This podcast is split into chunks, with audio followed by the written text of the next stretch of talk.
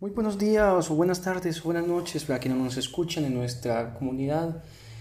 Hoy vamos a hablar de un tema muy especial y es que hace poco vino un maestro a nosotros y nos enseñó algo sobre cómo es la actualidad en la enseñanza, cómo es que se vive la enseñanza ahora o cómo debería de vivirse muchas veces porque también nos lo enseñó él que debería de ser así pero aún no lo es.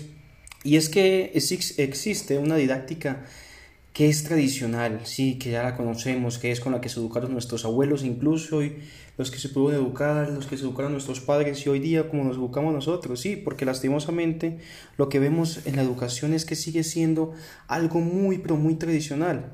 Y en cambio, lo que nos muestra hoy, lo que hemos visto en algunas lecturas con este mismo maestro, es que esa didáctica que ahora tendríamos que estar usando, que estar utilizando, esa didáctica como ese como esa disciplina pedagógica que hace que los procesos pedagógicos para enseñar sean más modernos o sean más, más fáciles o simplemente sean de verdad para infringir conocimiento, conocimiento de verdad a los niños, sea eh, este el que se dé.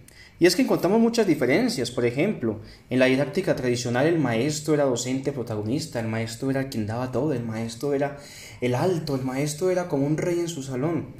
Era el déspota o arbitrario o impotente. No se, no se preocupaba por los problemas o dificultades de los estudiantes o simplemente las consecuencias. En cambio ahora la didáctica que hemos visto con nuestro maestro ha sido que el maestro es el que estimula, orienta, controla el aprendizaje de los estudiantes, adapta las enseñanzas a su capacidad real y a sus limitaciones, aclara sus dudas de verdad, no simplemente como una obligación, les ayuda en sus vacilaciones y dificultades, programa sus trabajos, acompaña en su realización de estos mismos trabajos, les ayudan a que desarrollen los hábitos de estudio y reflexión. Vemos ahí una gran diferencia ya, simplemente en ese momento. En la didáctica tradicional el estudiante era un elemento pasivo y en cambio en esta nueva didáctica el estudiante es el factor persona decisivo, es activo y emprendedor. Antes en la, digamos, en la didáctica tradicional, el estudiante era el receptor del saber dictado por el maestro, recordémoslo en estas lecturas que veíamos, el receptor era un receptor simplemente. En cambio, para él, ahora para el estudiante es que se organiza la escuela y se administra la enseñanza. El estudiante simplemente estaba para escuchar, repetir, obedecer civilmente, sin preocupar, repensar o construir.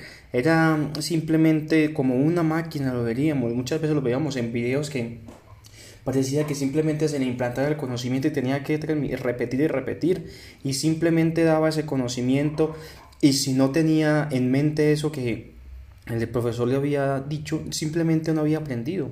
En cambio ahora los profesores están a su servicio para orientarlo e incentivarlo, recordemos. Están en su educación y en su aprendizaje y esto sobre todo para desenvolver la inteligencia, para formar el carácter y personalidad. Para esto es el fin de, de la educación, para esto ha sido la didáctica que se ha desarrollado, la pedagogía, para estar con el estudiante, el objetivo principal hoy, nuestra didáctica que debemos conseguir es el factor decisivo para el, dinamizar el trabajo escolar, dándole sentido, valor, dirección, todo esto para que el, el, trabajo del profesor del estudiante se desarrolle con función del estudiante, qué es lo que necesita para sus metas, sus propuestas, para todo esto, es que miraremos hoy la didáctica, es que así será la, la, la didáctica ahora, cómo es esa confrontación contra la didáctica tradicional. El estudiante antes, recordemos que aprendía al pie de la letra, ahora aprende aprendiendo su conocimiento y sobre todo lo que le va a abrir su mente. Hasta ahora podemos entonces seguir hablando sobre nuestra didáctica, ya que eh, es nuestro tiempo limitado, pero seguramente en el futuro seguiremos hablando de ello. Un saludo muy especial para todos y para nuestro profesor en especial.